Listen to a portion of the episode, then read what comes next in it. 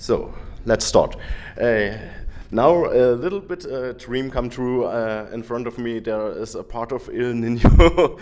I just dreaming, I think. But uh, now I start uh, questions.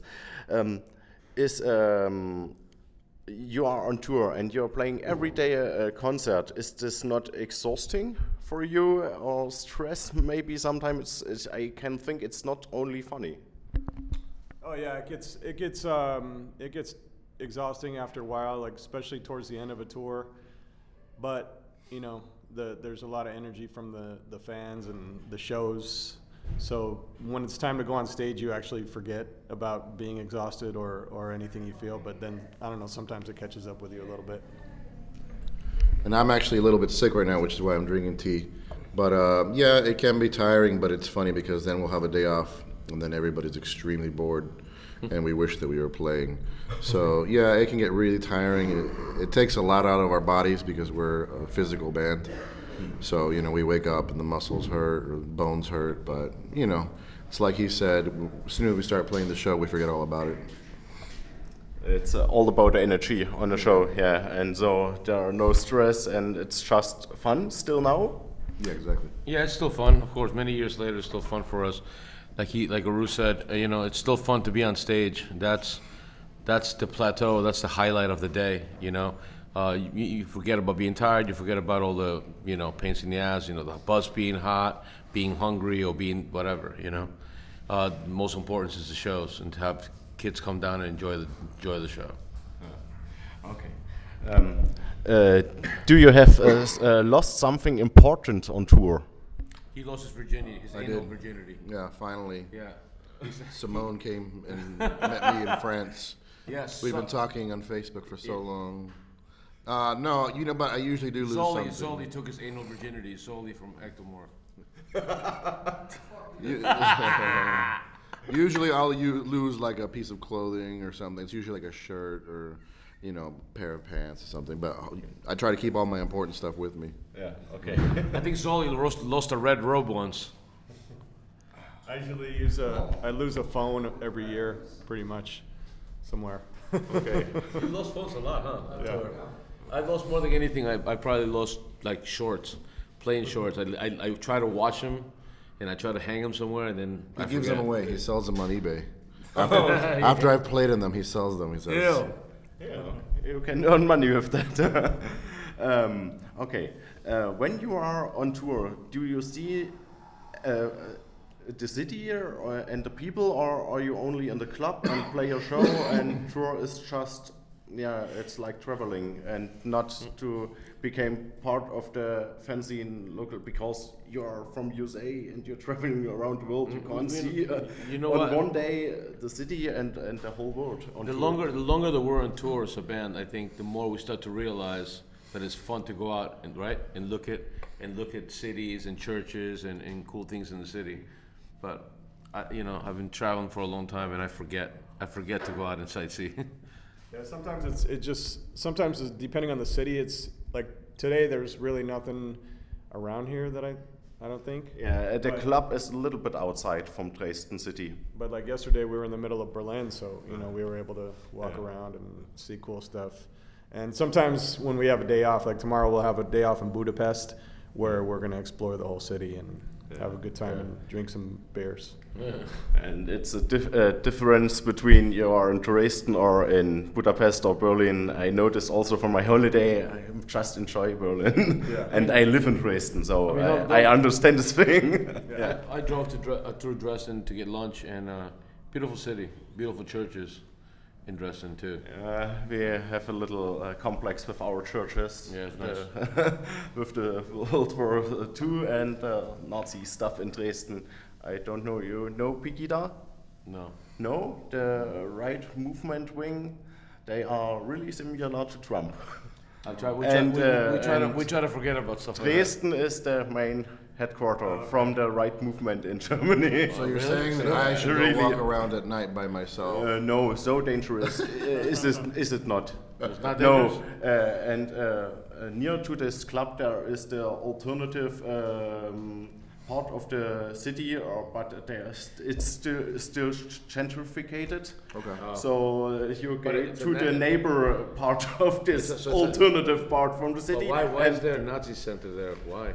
you don't know Pegida? It No. uh, really in the press it goes around the world, also weird, in Iran and all the stuff.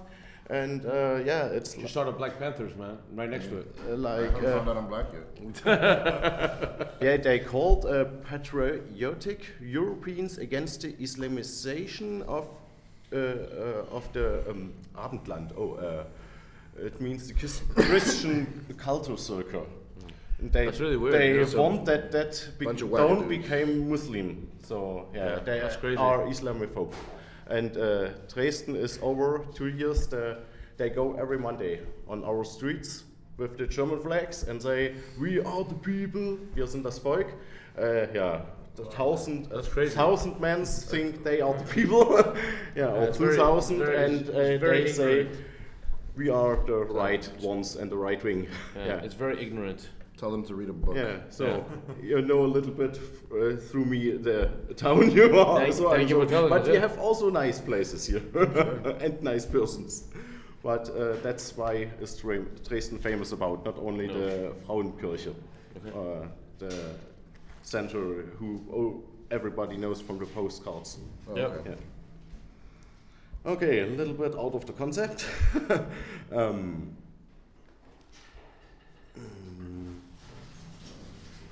Uh, yes. Uh, do uh, uh, rock stars drink a lot and taking drugs, or is this only a attitude?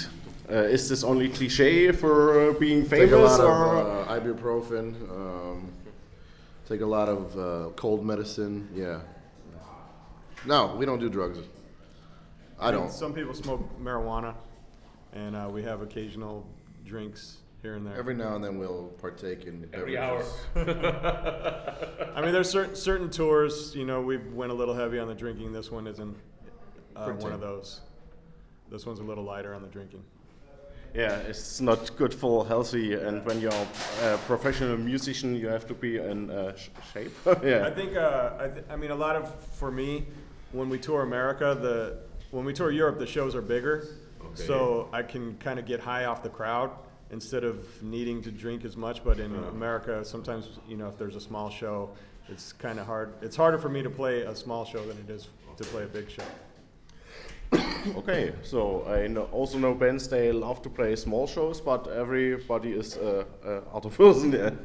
I just think there's more energy coming from the Yeah. from the crowd on a big show, and it's Yeah, you know, it's pushing you more. Yeah. Yeah, of course. Yeah. He likes to be pushed. um, Yeah. Did you play uh, in other projects before you start with Ill Niño? And yeah, and how long do you play your instrument and or and you making music? I've been playing since I was six. I've been playing 32 years. Since I was 16 years old. Yeah. yeah. My entire professional career has been with the band. Okay. So 12 years now? 12 years. Okay.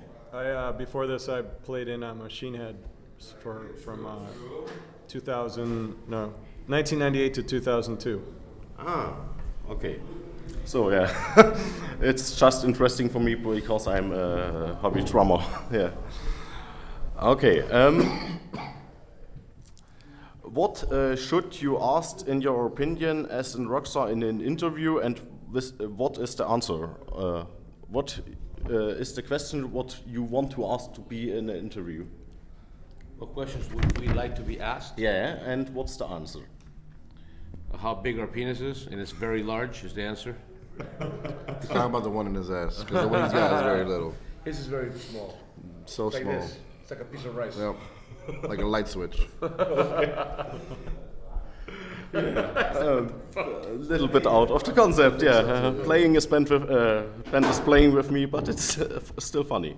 So, um, are you recognized as a rock star on the street when you are maybe you're in the town and see what's going on? Sometimes. Uh, most of the time we get left alone, which is nice. I mean, but sometimes we, we get recognized and, you know, do some photos and autographs and stuff, you know. We appreciate any attention we get. We do appreciate it. We never get upset or bothered, you know.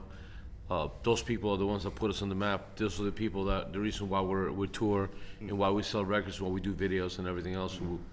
I'm personally thankful to everybody who's supported the band in one way or another. Sometimes we end up even drinking with the fans, like a day off, and people find us and like, yeah, let's go have some drinks. okay. So, well, sometimes he's recognized as a criminal. Yeah. All right, this interview's about picking on Diego. Let's go. You know, I mean, it's like there's been several occasions where like police pull him I've- over and I've been arrested him twice on tour for different reasons that were never my fault. For nothing, and he didn't do anything wrong. Just He looks, probably. like, he looks like he's in a hip hop video. One of them was murder. I'm not kidding. really? I'm, uh, yeah, in Chicago. Oh, that's right. That's right. So I ho- hope you have you don't have in Dresden these uh, problems. Hopefully, those right wingers aren't on the streets. yeah, but when you understand of the city, it's safe. When you go outside, uh, our cities like Freital and Heidenau, we are, they are really uh, famous in Germany because they are so brown. Oh, so Yeah. we'll, we'll blend in. Yeah, you are in Saxony. That's a little bit browner, Oh, the, the Saxony? browner bar- part of Germany. Brown sexy? Yeah, really. he likes More fascist. He thinks you're brown sexy. Look at that. That's your new nickname, brown like sexy. that. That's the Yeah. nickname for the tour. brown sexy on guitar, man. Yeah, I like that. I like that. So yeah, it's just really fun. Um, okay, it's a little bit scenic the ne- next question, but uh, how does it feel to be an uh, U.S. American today? Oh, man. you know hate this question. Uh, well, You, you- go ahead, you first. You first. honestly, you know, I'm proud to be an American no matter what, but I'm not proud of our president. That's the best way that I could put it. I'm proud of being an American and I'm proud of the country, but I'm not proud of our president because, you know, he shouldn't be our president. That's all I gotta say. Uh, yeah, I'm I'm very very proud to be an American. I'm proud and I'm fortunate that I live in such a great country. Uh, unfortunately, at the moment, we have certain people in power that aren't looking for the best out of you know uh, the best for everybody. It's interesting. Yeah, best interest for everybody in our country and around the world. But you know, I'll die saying that I'm proud to be an American. Okay. I mean, I, I'm proud of the, the American culture and, and uh, you know, a lot of positive things from it, but I, I, I never, I don't know, I'm not proud of our government. So I can understand this, but I'm not so proud to be in German because there are history reasons. Uh, yeah, that's a little bit difficult uh, for German guys. Yeah. Um, okay.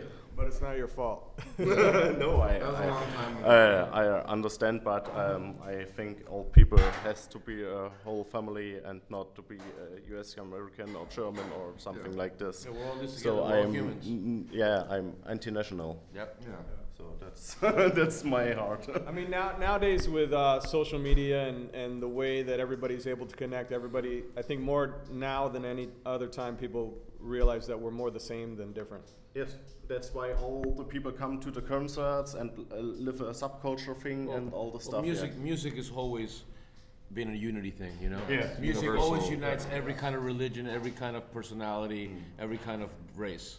There's no race, religion, or nothing when it comes to music. That's the beauty of music, you know. Right? I understand. Yes, of course. um, okay. Um, uh, what do you think that, uh, about politics and music? Uh, did this ever, uh, the lyrics and politics uh, in music, did this ever change something big or uh, relatively big? Me personally, I don't really ever want to talk about politics in music, but that's to each artist to their own. If that's what they want to do, I say leave it to Rage Against the Machine if you want to talk about politics and music. I mean, I, I think it's very important, and I think that, you know, certain things have changed because of music. You know, mm-hmm. like we were just saying, that music's a universal language, mm-hmm. and it opens up the artistic mind, which is the progressive side of who we are. So, you know, I don't think that every song should be political. I think that that would be so boring, and it would just anger me because everyone's got their own opinions mm-hmm. you know but i do think that for certain circumstances it's important to to to voice your opinion because it might be an important topic it might be something something like women's rights you know where they're not getting enough coverage people who are in a position who have a louder voice have a responsibility to say something and be like, you know, this isn't fair. Let's fix this. You know. But like I said, I don't think that all music should be political, and I think that would be a horrible idea to make all music political. It's also about enjoy life and not Yeah, only it should be about fun. think uh, what's Yeah. going wro- wrong in the world. It's also entertainment. Yeah, we're gonna escape. Yeah, it's escape. It's Place up to to the band. Like some bands want. I mean, I think uh, you know because of things that go on in the world and in, and in politics, uh, uh, it reflects in the art that people do, whether it's you know paintings or or uh, music. And if somebody, if that's what somebody wants to express, then I, I back them, and I think it's their right to do so. So yeah, for me, uh, uh, music is still inspiration for life, uh, for what you think and what you're feeling in life. Yes. Um, okay, I think it's the last question. Um, yeah. Uh, what question can you no longer hear in interviews and why? How's your How's your latest album? Do you like it? I just think I just think that's a cliche question. That's all. Uh, yeah. What's your favorite song?